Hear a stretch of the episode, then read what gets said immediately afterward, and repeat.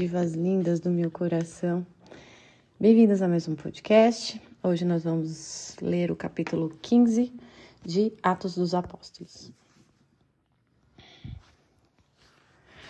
Alguns homens descendo da Judéia puseram-se a ensinar aos irmãos o seguinte: Se não vos circuncidais, segundo o rito de Moisés, não podeis ser salvos.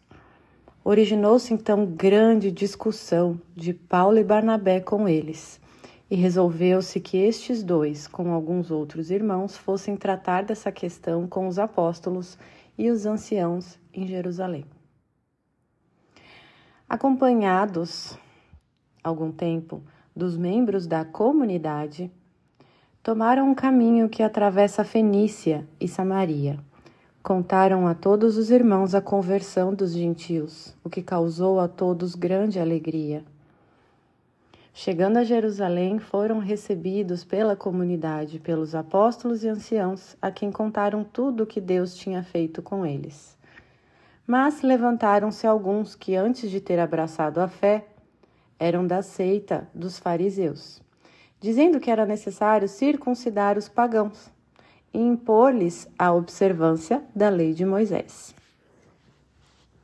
Reuniram-se os apóstolos e os anciãos para tratar dessa questão. Então vejam o movimento, meus amores, vou parar para fazer uma observação. Aqui existe um movimento universal muito comum entre comunidades, né? Quando é, Cristo estabeleceu uma nova comunidade com os preceitos que não, não anula os anteriores, mas pelo contrário, os explica, né? Se antes era uma lei por obediência, agora eram princípios dessas leis que os apóstolos, essas pessoas e nós já somos capazes de entender esses princípios só pelos olhos da fé, é possível, porque sem os olhos da fé parece loucura, parece um absurdo, parece falta de amor, né? Porque amor é muito mais do que a gente transmitir para o outro aquilo que ele quer ouvir. Amor não tem nada a ver com não frustrar o outro. Pelo contrário, o amor implica frustrar todas as vaidades, desejos e tudo que atrapalha aquela pessoa, iludindo ela, né? De que é, e que impede ela de viver o amor, impede ela de amar, né? E todas essas coisas que impedem a gente de amar são aquelas que se, se resumem no desejo de ser amado. Ou seja, a pessoa que busca ser amado, aprovado, que não gosta de ser contrariado, não gosta de ser chamado a atenção, é a pessoa que ainda não ama no sentido de não entender o que é o amor ainda. É a pessoa que ainda está buscando o amor, ser amada. Ora, a pessoa que ainda busca ser amada é porque ainda não se sente amada. Só que todos nós já somos amados por Deus, a gente só veio aqui já sendo amado e somos chamados a amar de volta. A nossa vida serve para a gente aprender a amar e não para ser amados, porque nós já somos amados por Deus. E quem ainda não entendeu isso, fica buscando através de elogios, de reconhecimentos, de concordâncias, essa questão de aprovação de que é amada né? Quando na verdade ela vai encontrar isso quando ela for conhecer Deus. Então tudo começa pelo conhecimento, é um ato da inteligência e da vontade que se unem para querer conhecer aquele que eu estou dizendo aqui para você que te ama loucamente, Deus. Ele te ama loucamente. E isso só você pode buscar e atestar. Eu posso te alertar. Olha só, tem alguém que já te, te ama, você não precisa ficar buscando ser amada. E a, a, alegria dessa vida está em perceber que você já é amada e que, você, que a, a vivência nossa humana aqui é de amar em retorno. E para a gente amar em retorno, a gente precisa aprender como faz isso. Para aprender como faz isso, a gente precisa saber o que, que é o nosso amado que já nos ama né? Aquele que já nos ama, o que, que ele quer, quem ele é, quais são os valores dele, o que, que ele espera de nós, o que, que agrada a ele, né? Então, o conhecimento, que é um ato da inteligência e da vontade unidas, ou seja, tenho vontade de conhecer esse Deus porque estou ouvindo esse podcast da Deia e eu quero ver se ele me ama mesmo. Ora, isso não é duvidar de Deus, isso é, é o que ele quer, que você questione, que você chegue e fale, não quero, eu vou, vou testar isso. Se eu estou aqui ouvindo o podcast da Deia, é porque eu dou certa confiança no que ela diz, então eu vou conhecer este Deus que ela diz que me ama loucamente, para ver se isso é fato. Porque se, imagina descobrir que você é amada do jeito que você gostaria de ser amada pelo seu marido, seja lá quem for, pelos seus pais, aí você descobre que você já é amada desde a sua concepção, desde que do nada você passou a existir. Você já é amada pelo próprio Criador e ninguém, nenhum ser humano é capaz de te amar como ele. Então, aqui você já percebe que você já tem o amor e que o, o amante deseja que o seu amado ame de volta. E é o que esse amante, que é Deus, deseja de nós de volta. E essa consumação é lindamente declarada numa linguagem das mais difíceis, que é um dos livros mais difíceis de compreender, justamente porque só compreende quem já está amando de volta, que é o Cântico dos Cânticos das Sagradas Escrituras. Então, é... o que, que aconteceu aqui? Que é um ponto que sempre acontece é, historicamente entre as pessoas, entre as comunidades, quando entra uma nova circunstância, uma nova situação. Então, Cristo veio para causar divisão, separar as coisas, porque a verdade ela é como uma, ela é como uma espada que separa o que não é verdade. Quando eu falo isso, que separa o que não é verdade, não é só as coisas morais objetivas Tipo, o, o que é justiça, o que não é justiça, o que é temperança, o que não é temperança, é, o que é amor, o que não é amor. Não é só isso, mas as verdades das mentiras que tá misturada dentro de você. Né? Então, daquilo que você manifesta de você. O que é verdade e o que você, não é verdade que você não percebeu. Entende? Então, todo tipo de de falsidade e mentira, seja intrínseca dentro de nós, seja extrínseca, é, Cristo estabeleceu na nova comunidade. Ele fez isso, né? Ele fez isso e quando conforme quanto mais ele fazia o ministério dele e quanto mais próximo estava chegando da paixão, né? É, quem leu Mateus aqui comigo vai lembrar daquele momento que ele fala muitas verdades que poucos que não agradou a quase ninguém. E aí depois ele fala: "E aí, ainda vão querer me seguir?" Né? Porque a maioria foi embora, não quis seguir, porque não agradou o gosto deles, o modo que ele falou, o que ele falou, nem a forma, nem o conteúdo não agradou. Isso acontece. Isso é um sinal, e não sou eu que estou dizendo, mas Cristo nos evangelhos. Isto é um sinal, porque ele pede para a gente conhecê-lo e segui-lo. Quem quer o céu, siga, me siga-me. Então, se você seguir, um, um, um sinal concreto de você estar seguindo são essas manifestações, né? Ou seja, não agradar a maioria é uma delas, né? Sempre ter alguém que vai causar é, que vai estar apegado a, ao que estava habituado antes.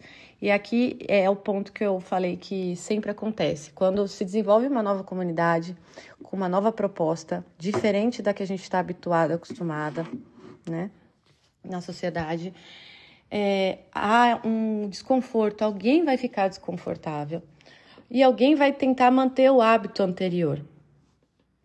E foi o caso desses fariseus aqui.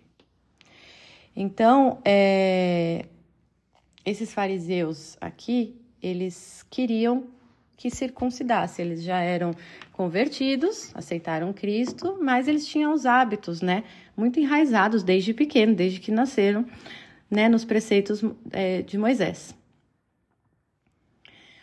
Então,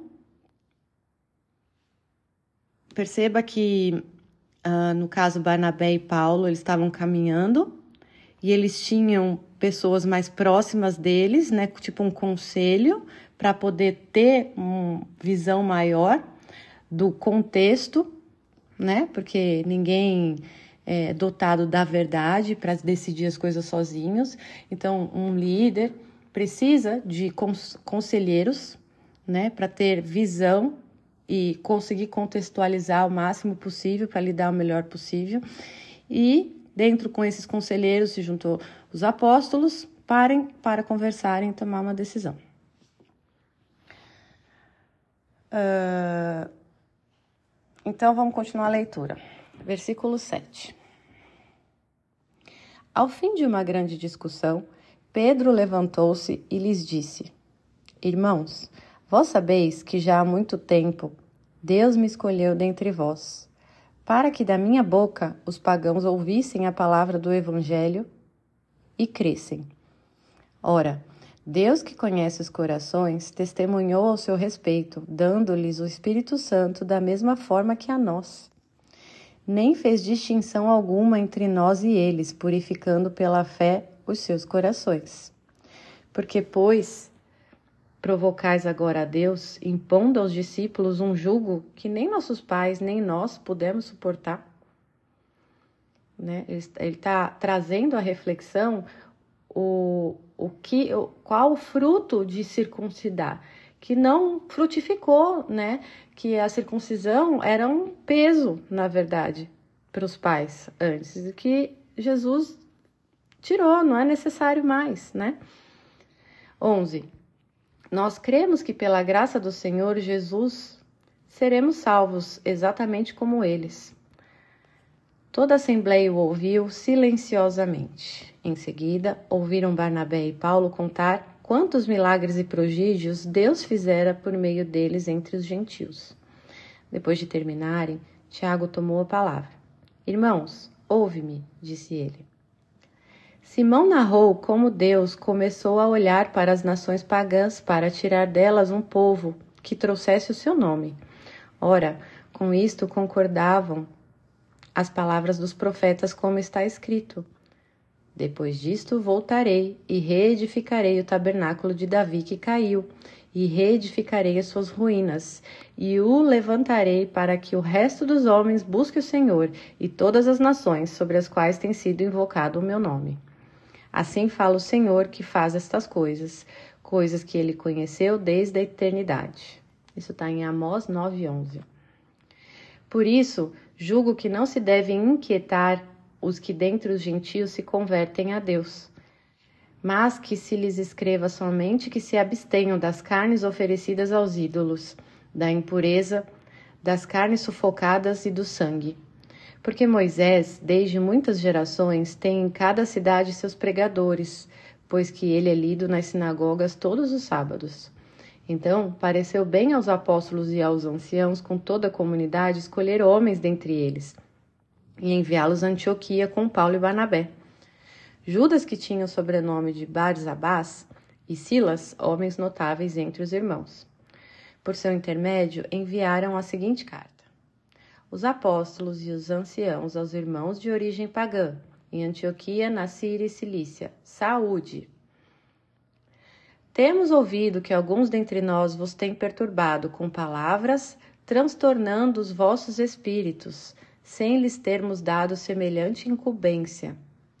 Assim nós nos reunimos e decidimos escolher delegados e enviá-los a vós, com os nossos amados Barnabé e Paulo homens que têm exposto suas vidas pelo nome de nosso Senhor Jesus Cristo. Enviamos, portanto, Judas e Silas, que de viva voz vos exporão as mesmas coisas. Com efeito, pareceu bem ao Espírito Santo e a nós não vos impor outro peso, além do seguinte indispensável: que vos abstenhai das carnes sacrificadas aos ídolos, do sangue, da carne sufocada e da impureza. Dessas coisas fareis bem de vos guardar conscienciosamente. Adeus. Tendo se despedido, a delegação dirigiu-se a Antioquia. Ali reuniram a assembleia e entregaram a carta. À sua leitura, todos se alegraram com o estímulo que ela trazia.